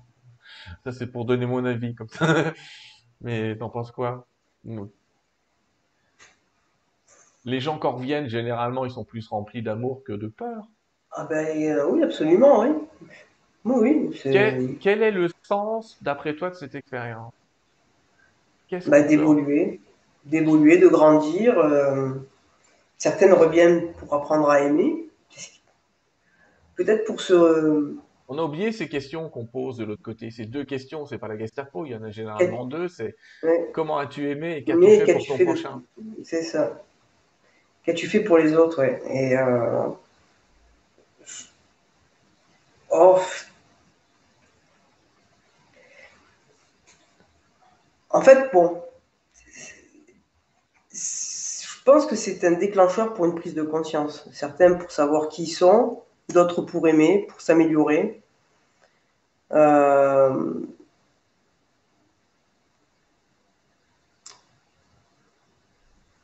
toute façon, c'est pour, ben, évoluer. De toute manière, c'est pour grandir, c'est pour, euh, c'est pour se transformer, oui. j'essaye d'aller à la fin de ton livre. Tu as un passage qui explique et où tu dis euh, est-ce vraiment nécessaire de faire une NDE? Mhm. Et où tu, tu développes, on voit que tu es à fond dedans, mais euh, tu développes le sujet en expliquant à quel point finalement ça a amené ces gens à, à une vie spirituelle, à une vie d'union, à une vie de... C'est des gens qui se mettent à moins juger, à plus accepter ce qui se passe, à, à peut-être, et surtout, et c'est, ah, n'oublions pas celui-là, c'est quand même le premier avantage de la NDE, ils ont plus peur de la mort. Peur de la mort, oui, c'est ça. Alors, ils ont peut-être peur de souffrir, ils ont peut-être peur de, oui, de, la, de du, la du- maladie, de la sûr. maladie, mais cette peur de la mort, c'est dans le genre, de toute façon, euh, on va y aller. Tu as contacté le père Brune à un moment, euh, fort probablement, comment, comment échapper à la transcommunication avec le père Brune. euh, qui lui attendait, euh, j'allais dire, sa mort avec impatience. Il disait quand est-ce qu'il vient me chercher, bon sang, et il attendait que ça.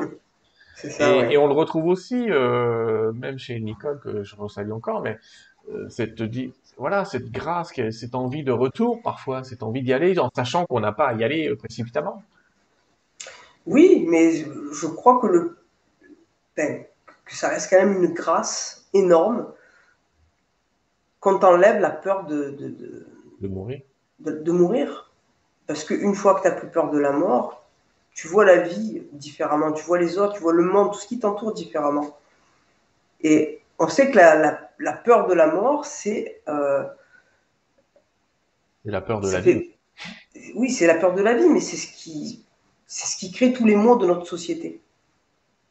Et bah, Surtout en ce moment. Hein. Euh, oui, oui, oui. dès que dès que plus la, dès qu'il y a la disparition de la, de, la peur, c'est, t'es invincible, quoi. T'es invincible. Tu, voilà. L'expérience de Anita Morgiani, on lui a fait comprendre dans son EMI pourquoi elle avait eu son cancer, que c'était la peur qui lui a fait déclencher son cancer. Et que c'est la disparition de la peur de la mort qui lui a fait déclencher sa guérison. Voilà, il y a des choses à comprendre. Anita Morgiani, on, rappelle qu'elle était dans un cancer en phase terminale au moment où elle fait sa NDE. On lui dit, euh, il vous reste un mois, une semaine, enfin en tout cas, les délais étaient pas bien longs. Elle fait cette expérience de mort imminente dans laquelle elle a beaucoup d'instructions, on lui dit même ce qu'elle va faire après et tout. Et effectivement, elle guérit. Il y a un autre cas en France. Euh, euh, ah, comment ai-je pu oublier cette dame? Françoise Gérard, elle s'appelle. Elle a écrit un livre qui s'appelle Cancer, mon chemin de guérison, dans laquelle elle, ne dit pas exactement une expérience de NDE, mais dans laquelle elle raconte à quel point, en quittant la peur, elle s'est guérie. Et on voit à quel point la peur, elle est mortelle. Excuse-moi le terme, mais pour le coup, la peur est mortelle. Et mettre les gens dans la peur, c'est pas les sauver. On vit une époque, là, en plein Covid, on y est encore, pour ceux qui écoutent l'émission dans 10 ans, vous vous souviendrez de nous. Vous nous trouverez stupides dans cette époque et je serai bien d'accord avec vous. Je parle à ceux qui nous écoutent dans 10 ans. Euh, mais vraiment, à une époque où pour une maladie qui tue 0,1% des gens, on arrête de vivre.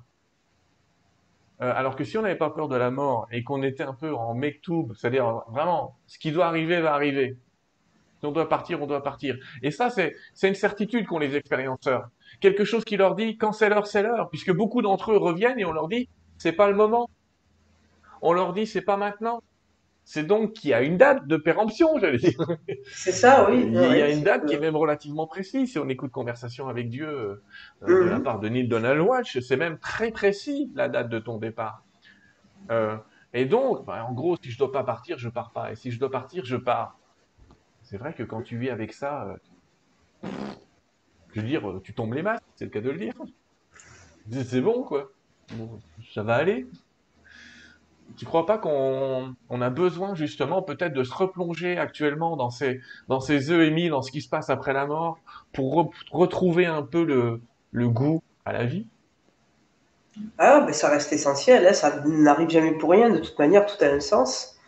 Et, euh, et c'est vrai que les témoignages de EMI apportent beaucoup de réconfort et de, et de réflexion et de questionnement, mmh. et peut-être même... Euh, peut-être quelques débuts de réponse, qui sait. Mais en tout cas, je sais que ça apaise beaucoup et que, c'est des témoignages qu'on a plus que jamais besoin.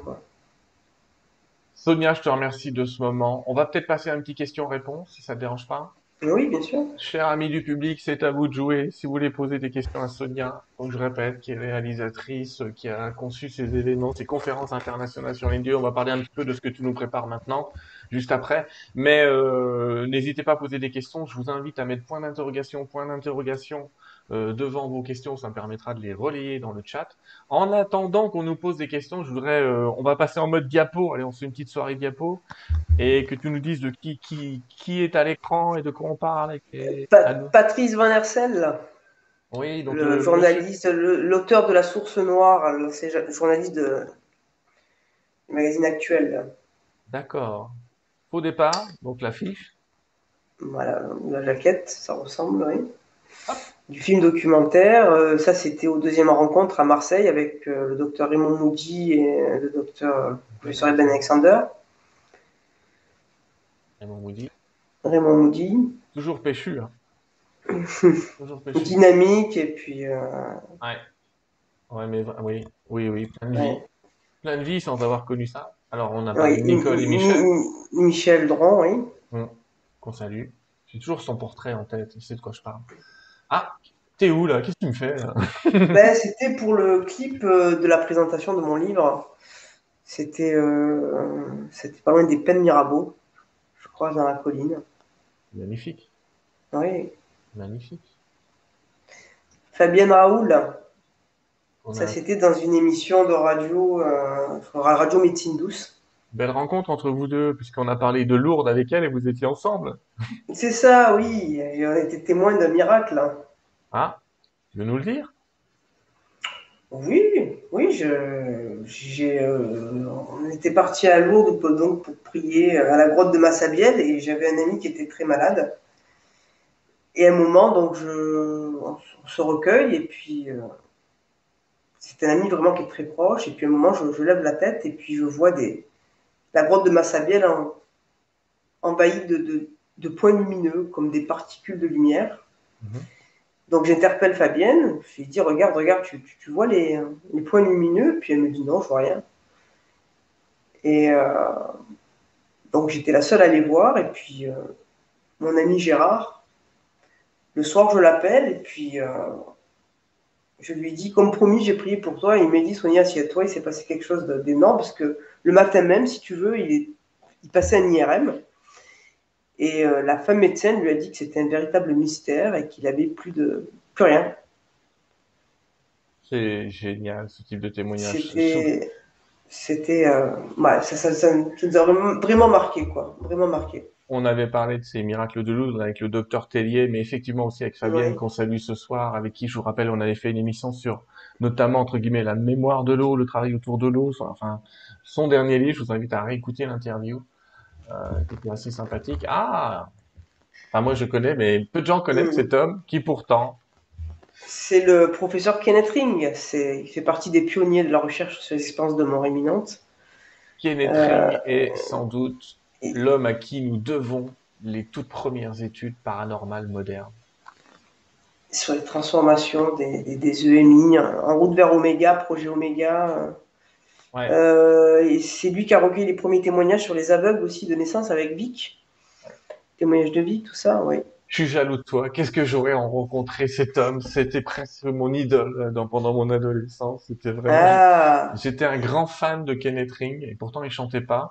Euh, Mhm. mais bon, bon, sympathique en tout cas, un homme ah il, sympathique. est, il est rigolo, hein, il est très, euh, très sympathique. ouais. Et c'est ça qui est génial, c'est que voir ces gens qui parlent de ça, ils sont généralement pleins de vie. J'en ai pas connu tellement des, des grands moraux autour de ça. Allez, on est parti pour les questions. Sonia, t'es prête? Allez, On va essayer d'y répondre euh, tous les deux, parce qu'il y en a qui nous les, qui les posent tout seuls, il y en a qui nous les posent à tous les deux. Steven qui nous dit, parfois on dit que c'est une autre âme qui vient euh, dans le corps de l'expérienceur pour remplacer l'âme précédente. T'en penses quoi? une autre âme? Ouais, pendant une EMI ouais, Non, non, pas du tout. Enfin, je pense pas, non. Je suis d'accord avec toi? Je vais donner la réponse, absolument pas. Les cas de transmigration sont extrêmement rares. C'est de l'ordre d'une expérience sur un million d'expériences. Ça arrive, mais c'est très, très, très, très, très loin d'être le cas général. Ce qu'on appelle du walking, tu sais, c'est un peu le mot à la mode, à l'américaine. C'est une âme qui rencontre, qui rencontre un autre corps. C'est extrêmement rare. En tout cas, en faire une généralité serait une grave erreur. Voilà. Et je pense notamment à un walking célèbre qui s'appelait Twizel l'obscent rempart. Je sais pas si t'as lu euh, les remparts quand t'étais petite, les petits bouquins rouges de, de ces j'ai lu. Lui, en fait, il a, il a pris le corps de quelqu'un d'autre, euh, qui a décidé de se pendre. Enfin, c'est compliqué, mais euh, c'est loin d'être un cas général. Donc non, euh, vous n'allez pas être remplacé par quelqu'un d'autre. C'est vrai que quand on vient, on est différent. C'est vrai que souvent la famille se pose des questions, elle trouve la personne un peu bizarre, elle a plus les mêmes avis, les mêmes pensées, mais bon, globalement, c'est la même. Que pensez-vous tous les deux, nous demande Nelly, du don de corps à la médecine?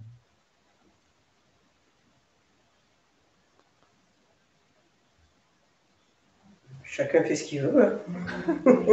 Moi, ma, ma réponse va être, je pense qu'on est le conducteur de sa voiture, mais qu'une fois qu'on est dans la voiture, si quelqu'un veut la conduire, c'est son problème. Enfin, pas rentrer à la place dedans, mais je veux dire, c'est un, un véhicule. Donc, le, le fait de ne pas partir avec son corps de l'autre côté. Alors, j'en parle au niveau énergétique avec les guides. Vous savez qu'il y a souvent cette, euh, cette idée qu'il faut trois jours à l'énergie du corps pour rejoindre euh, l'âme de l'autre côté. Euh, si vous faites autre chose, le délai va être un tout petit peu plus long, mais c'est pas dramatique. Oui, on peut donner son corps à la médecine. Ne vous inquiétez pas, vous serez pas. En fait, je pense que l'idée qui est cachée derrière ça, c'est une peur de se dire ouais, mais si je donne mon corps, mon départ va être retardé. Et non. Non, ça n'a rien à voir. Et non. Tu as répondu à la question, mais on va, on va, on va y répondre à nouveau. Daniel nous demande, est-ce que c'est obligé de faire une EMI pour être connecté à l'invisible et retrouver nos potentiels? Non. Non, non, non. Non, euh, déjà, euh, je, pour vivre une EMI, déjà, euh, il existe différents contextes. Hein. C'est pas obligé de frôler la mort pour vivre une EMI, mais après, en faisant de la méditation, de la relaxation, vivre des états modifiés de conscience, hmm. c'est possible aussi. Bien sûr.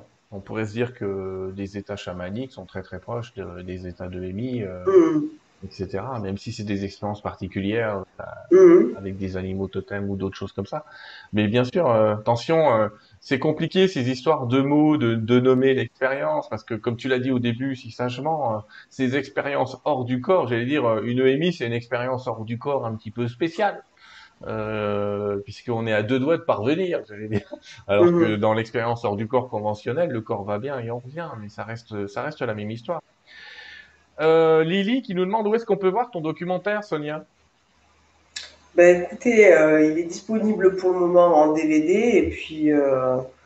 En DVD où? Est-ce qu'on peut aller sur ton site? Ben, Sur mon site, il y a les liens pour aller pour se le procurer. Et après, la, la VOD J'en saurai un peu plus euh, dans le, courant de ce mois-ci. moi, je suis sûr que ça va se faire, Sonia. Il y a moyen de faire ça simple. SoniaBarcala.com, ton site www.soniabarcala.com. On va retrouver ici, euh, on va retrouver des morceaux du livre, on va retrouver un peu de, tout d'ailleurs. Effectivement, il y a une notion film, média, contact. On va pouvoir te, te suivre un petit peu à travers ce site que tu vas continuer à faire vivre. Oui? Oui, bien sûr. Oui, bien sûr. Il y a un blog. Euh, non, il y a un blog. Alors, il y a un blog, il y a toujours des émissions de S17 euh, qui existent. Non, non, non. Non, non, les émissions de S17, non. On les trouve pas pour le moment. Non, pas pour le moment. D'accord. Ça reviendra. ça, reviendra différemment, mais euh, non. Moi, en tout cas, pour voir le documentaire, allez voir le, site, n'hésitez pas compliqué quand il n'y a pas les points d'interrogation, les, amis, de, les amis, pardon, de faire le tri euh, dans vos questions. Au moins, ça aura permis aux gens de voir ton site. Euh, il y a des gens qui nous font des témoignages en live, voilà. Mais oui, bien sûr. Quel est, est-ce que tu te souviens à peu près de tête du nombre de personnes sur 100 qui auraient vécu une EMI Moi, j'avais 3, j'avais 3 ou 4% en tête. Oui. Mais je sais plus si toi, tu as d'autres chiffres, mais je crois que c'est 3 à 4 personnes sur 100 qui, dans leur existence, vont vivre une EMI. Ceux qui parlent, en tout cas Ceux qui parlent, ouais. Oui, alors c'est peut-être plus, en fait. Ouais, parce qu'il faut pas oublier que c'est le témoignage et qu'il y en a beaucoup qui se taisent pendant longtemps. C'est ça. Hum, on pense à Nicole qui s'est tue pendant longtemps, mais d'autres aussi. C'est compliqué d'expliquer aux gens, euh, j'étais ailleurs, j'ai vu des petits anges, des petits oiseaux, enfin bref. Euh, Alors, après une EMI, nous demande Nadia, Nadia, pardon, je vais arriver à prononcer, tu redeviens aphasique au bout d'un certain temps. Euh, le souvenir de l'expérience reste intact, que ce soit l'image et les sensations. Comment saisir le sens de cette expérience? C'est-à-dire, euh, est-ce qu'il y a besoin, par exemple, je te pose la question différemment, Est-ce que les gens qui font une EMI devraient voir un psychologue pour intégrer cette expérience dans leur existence? Est-ce que tu penses que ce serait utile d'avoir des psys formés exclusivement ou est-ce que tu, est-ce que tu les sens psychologiquement instables?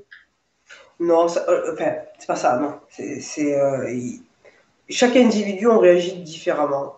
Alors, certains ont besoin de voir, de se faire accompagner euh, parce que l'expérience est tellement forte, puissante que ça déstabilise. Hein. Il y a des gens qui partent en dépression quand même aussi. Il y en a d'autres qui le vivent bien, d'autres ça se passe très rapidement, douceur. Et puis, euh, pour la majorité des, cas, euh, ça prend des années. Donc, euh, des gens qui sont ouverts, des, des, psys qui, pour, qui vous écoutent et qui, sans vous juger, oui, ça, ils, vont trouver maintenant. Mais dès qu'il y a plus d'écoute, dès qu'on ne se sent pas jugé, c'est plus facile pour, pour aider à intégrer l'expérience. Je pense que ça va venir parce que de mémoire, quand j'étais encore en clinique, je crois que la Société française de, de, de réanimation, d'anesthésie-réanimation, la SFAR, euh, se poser la question de pas former des gens à les anesthésistes, notamment à l'écoute de ça, parce que c'est souvent aux anesthésistes que les gens en parlent. Mhm. Euh, ben, ils n'osent pas en parler aux chirurgiens. Je sais pas, il y a quelque chose en eux qui doit être programmé en disant que chirurgien, c'est même pas la peine de parler. Donc ils en parlent souvent à l'anesthésiste. Donc il y a quand même quelques anesthésistes qui sont, euh, je parle pas que du docteur Charbonnier, il y a quand même pas mal d'anesthésistes qui sont au clair avec ça. Euh, une question que nous pose assez simple, euh, Claude. D'après toi, est-ce qu'il y a un purgatoire? Une zone intermédiaire, plus ou moins sombre? On en entend parler dans des témoignages ou pas?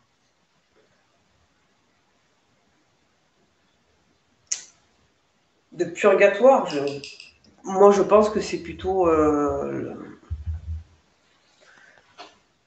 que si purgatoire il si quelque chose ressemble à un purgatoire, euh, il est créé par euh, nos,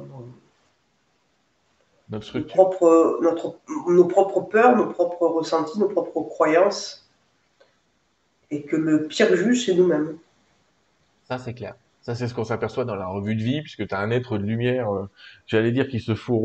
enfin, c'est pas qu'il s'en fout, c'est qu'il est non jugeant par rapport à ce qui se passe, et que c'est quand même toi qui t'auto-critique, euh, qui t'auto-juge, entre guillemets, et c'est vrai, assez sévèrement. Hein. Assez, et le plus dur, c'est nous. Après, bon, euh, effectivement, après, je n'assène pas de vérité, je ne la connais pas. Mm. Et c'est uniquement mon avis par rapport au, témoignage que j'ai pu, recueillir et, l'interprétation que j'en fais. Quoi. Ce qui nous intéresse, c'est ton expérience. Vis-à-vis du purgatoire, les amis, moi, j'en ai pas eu de témoignage particulier. Je sais que euh, on en entend souvent parler dans des textes de, Chico Xavier, qui est un médium euh, brésilien, qui parle de temps en temps de cette zone-là. Mm. Voilà, au point de vue des guides, ils me parlent pas du purgatoire. Euh, je pense vraiment, comme tu dis, que c'est une espèce de zone intermédiaire de gestion de culpabilité, j'allais presque dire. Euh, et que, que si on a un espèce de poids euh, karmique, énergétique, comme tu veux, on emploie le mot qu'on veut, on mm. peut potentiellement passer par cette zone dont on sort. Hein. c'est temporaire, comme dirait l'autre. Et j'ai presque envie de dire que pour beaucoup, le purgatoire, c'est la terre. Hein, parce que quand on voit ce qui se passe de l'autre côté, l'enfer, je suis désolé, déjà, vous y êtes. Hein. Ouais, mais bon, faut pas quand même inciter les gens. Euh. Ah bah non, je dis pas qu'il faut y aller. Euh, je dis pas prenez votre carte de voyage. De toute façon, euh, c'est même plus un pass sanitaire. là qu'il faut, c'est faut être prêt. Donc n'essayez pas de devancer l'appel. Généralement, ça se passe pas top top. concernant l'enveloppe terrestre et le respect de celui-ci pour ce véhicule, y a-t-il une meilleure façon de le laisser, de l'enterrer, de le brûler? Je pense que ça c'est en gros, c'est qu'est-ce qu'on fait du corps une fois qu'on n'est plus là? Je pense que tu vas me dire comme moi, faites bien ce que vous voulez. C'est ça. C'est une enveloppe. Hein. En tout cas, tous ceux qui sont de l'autre côté comprennent que c'est une enveloppe. C'est même difficile leur tour. Il y en a beaucoup qui vivent une sensation de, il dit souvent, on a l'impression de rentrer dans un gant trop petit. C'est ça, très trop petit, ouais. ouais. c'est souvent les mêmes mots qui reviennent. C'est trop petit, c'est trop serré, c'est c'est limité. J'avais l'impression que je pouvais pas rentrer en entier là-dedans. C'est vraiment pour ceux qui ont mis une tenue de plongée en néoprène euh, deux fois en dessous de leur taille. Vous savez à peu près ce que ça donne. Euh, EMI et connaissance absolue. Nous demande Steven, ça on n'en a pas parlé effectivement. Avez-vous des retours de personnes qui ont vécu la connaissance absolue, c'est-à-dire des oui. gens qui ont compris qu'ils savaient tout, mais qui ne se souviennent plus. oui, non, c'est vrai. C'est vrai. Bah, Nicole Dran l'a vécu. Hein. Il y en a d'autres qui l'ont vécu. Elle a accès à une connaissance, euh, surtout la création de l'univers. Euh. J'ai encore eu un témoignage aujourd'hui d'une personne qui a vécu une expérience comme ça euh, pendant une opération où hmm.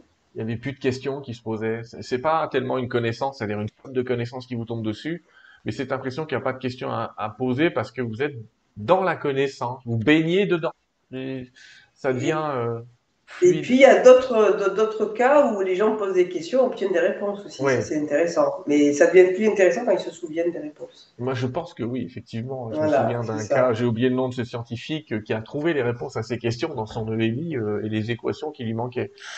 mais qui a trouvé ça d'une simplicité infernale et qui s'en est voulu d'avoir passé dix ans avant de trouver la réponse. d'accord. c'est particulier.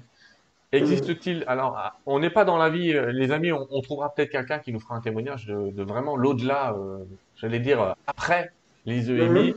Donc, je vais pas trop prendre ces questions de, de ce qui se passe vraiment après, euh, après le après, le après, j'allais dire. Euh, est-ce que tu as des cas de témoignages de, nous demande Sarah, de personnes enceintes qui auraient vécu une EMI parce qu'elle se pose la question de l'impact sur l'enfant? Moi, non, j'en ai pas, mais Plus. bon, alors on peut pas vous en parler, les amis, mais effectivement, c'est une bonne question. Ça pose une vraie question. Euh, alors, il y a quelqu'un, Anne-Marie, en fait, elle nous parle d'une expérience hors corps, mais elle nous dit, moi j'ai eu peur à l'adolescence quand je me suis senti aspiré en spirale vers le plafond. J'ai pu regagner mon corps après être passé dans la chambre de mes parents. Est-ce que c'est une EMI? C'est une expérience hors du corps. Pas vraiment ouais. parler de EMI parce qu'elle est revenue assez vite et facilement. Mhm. mais c'est une expérience hors corps. Alors ça, par contre, le nombre de gens qui ont vécu des expériences hors corps, euh, c'est encore plus que les EMI. là. Je pense que c'est C'est 10% des gens qui sont sentis au plafond, qui ont eu l'impression de planer, qui se sont vus dans leur lit sans comprendre qui c'était qui était là, euh, euh, mais qui, malheureusement, quand on réintègre le corps, on finit des fois, au bout d'un an ou deux, ou même au bout d'un mois, de se dire, ah, j'ai rêvé. J'ai dû déconner, quoi. C'est, le cerveau, il y a rien à faire, quoi. Il essaye de replacer l'expérience dans un contexte acceptable. C'est ça. Euh, qu'est-ce que j'ai d'autre? C'est des témoignages. Merci. Quelle est, à ta connaissance, la durée la plus longue d'une EMI? Ah, ça pose la question du temps durant les EMI, que tu évoques aussi Bah, le- oui. Bah oui, mais le temps n'existe pas. Donc, euh, le, le- le- le titre du livre de Nicole, c'est 45 secondes, parce que euh, c'est D'éternité? pas rare 45 secondes d'éternité. hein, mais, euh, mais bon, quand elle raconte son histoire, on a l'impression effectivement que ça a duré des Mm. lustres. Mais euh, on ne sait pas, en fait. En fait, euh, On ne sait c'est- pas.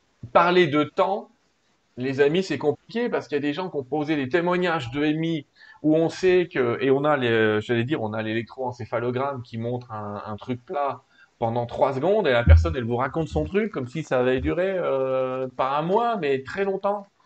Euh, je prends le cas de, il y a des gens aussi qui font des sorties hors corps qui durent pas longtemps, mais ils reviennent avec des témoignages très très longs. Euh, euh, j'ai oublié son nom, mais il y a un voyageur de l'astral assez connu qui visitait les, le temps est différent. On, on pourrait vous dire que c'est pas parce que l'expérience dure 45 secondes que vous allez vivre plus que quelqu'un qui le vit une seconde ou une heure.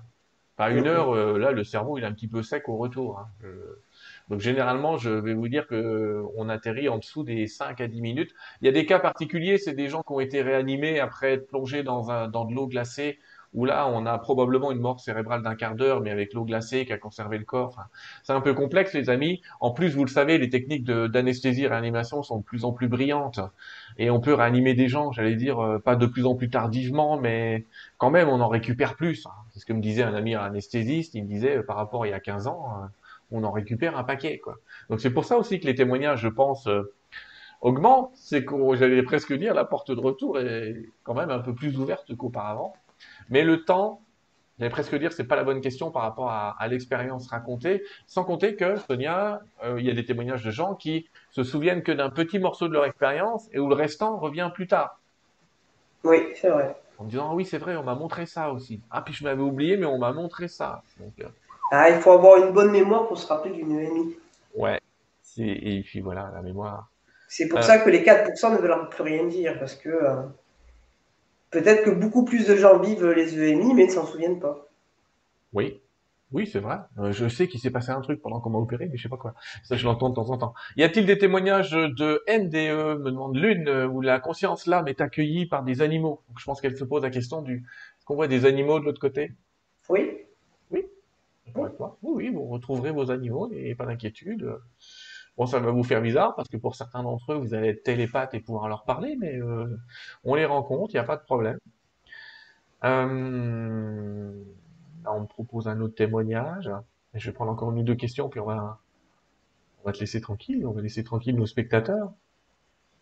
Euh, ah, c'est une question, peut-être c'est de te répondre moi avec les guides, mais une EMI est-elle programmée avant l'arrivée de l'âme sur Terre en fonction de son évolution? Alors moi j'enlèverais le en fonction de son évolution, mais la notion de programmation, je dirais oui. Je dirais oui. J'enlèverais en fonction de son évolution parce qu'on a vu des gens qui étaient des terroristes euh, vrais faire une NDE et après se convertir pratiquement à un amour absolu.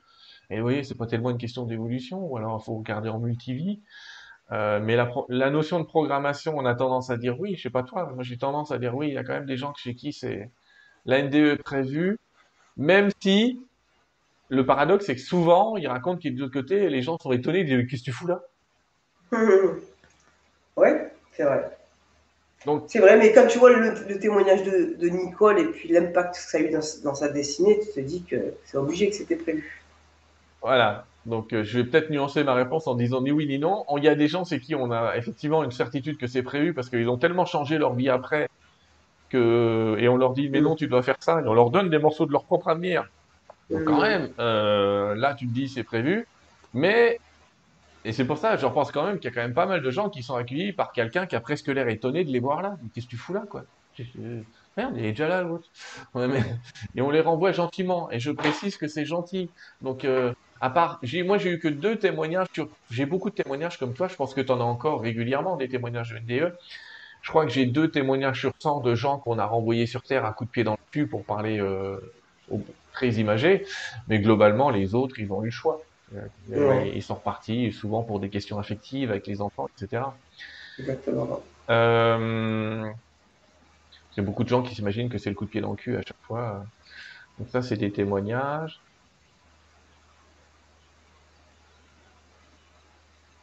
Ah, on ne sait pas, Giovanni qui nous demande, mais pourquoi est-ce qu'ils se souviennent pas d'une expérience pourtant si exceptionnelle?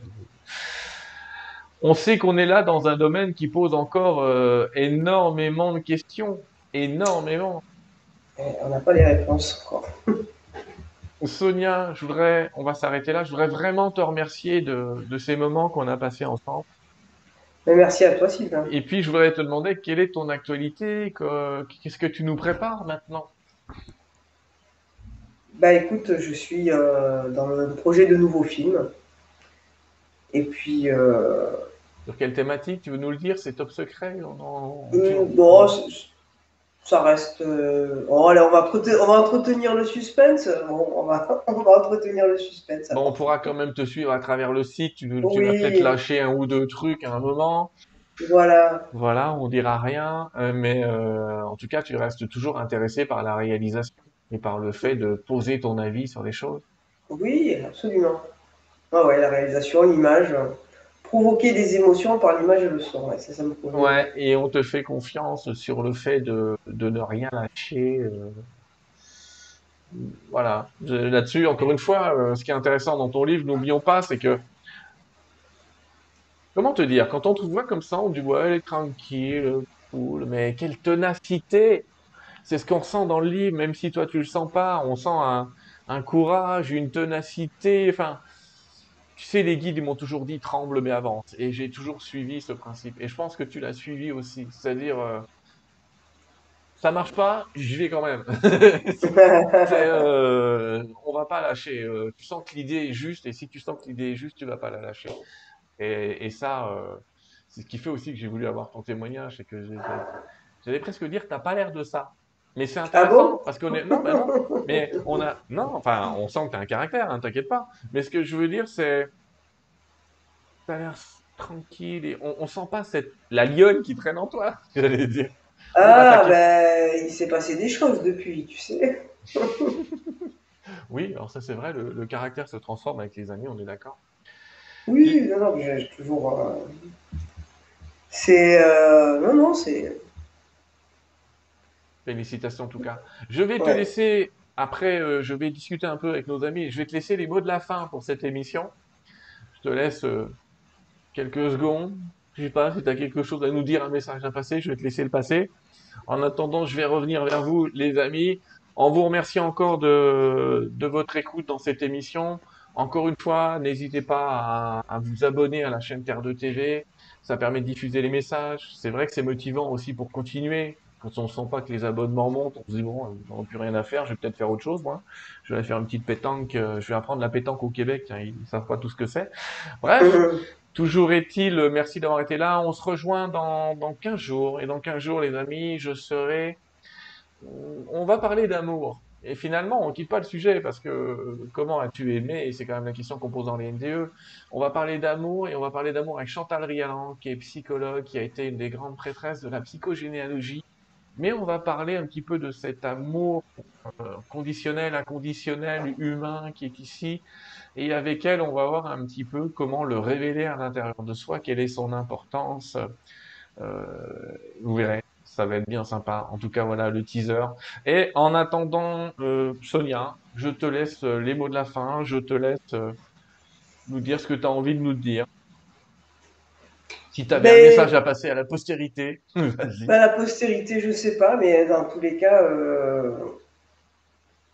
je crois que c'est le bon moment pour s'intéresser, pour écouter des témoignages d'expériences de mort imminente, mhm. surtout dans la période dans laquelle on vit et, euh, et peut-être retenir les, nombreux messages et les appliquer. Euh,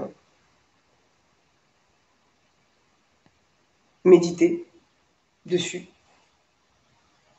Voilà. Méditer dessus. Trouver sa voie, se rappeler que l'amour est une base. Que nous sommes tous, euh, que la séparation n'existe pas, nous sommes tous reliés les uns avec les autres. Et non, je pense que c'est important. C'est une évidence. Mais, enfin, pour nous, en tout cas, merci de, de nous l'avoir rappelé. Et puis, euh, à bientôt, les amis, dans une prochaine émission. Au revoir. Au revoir.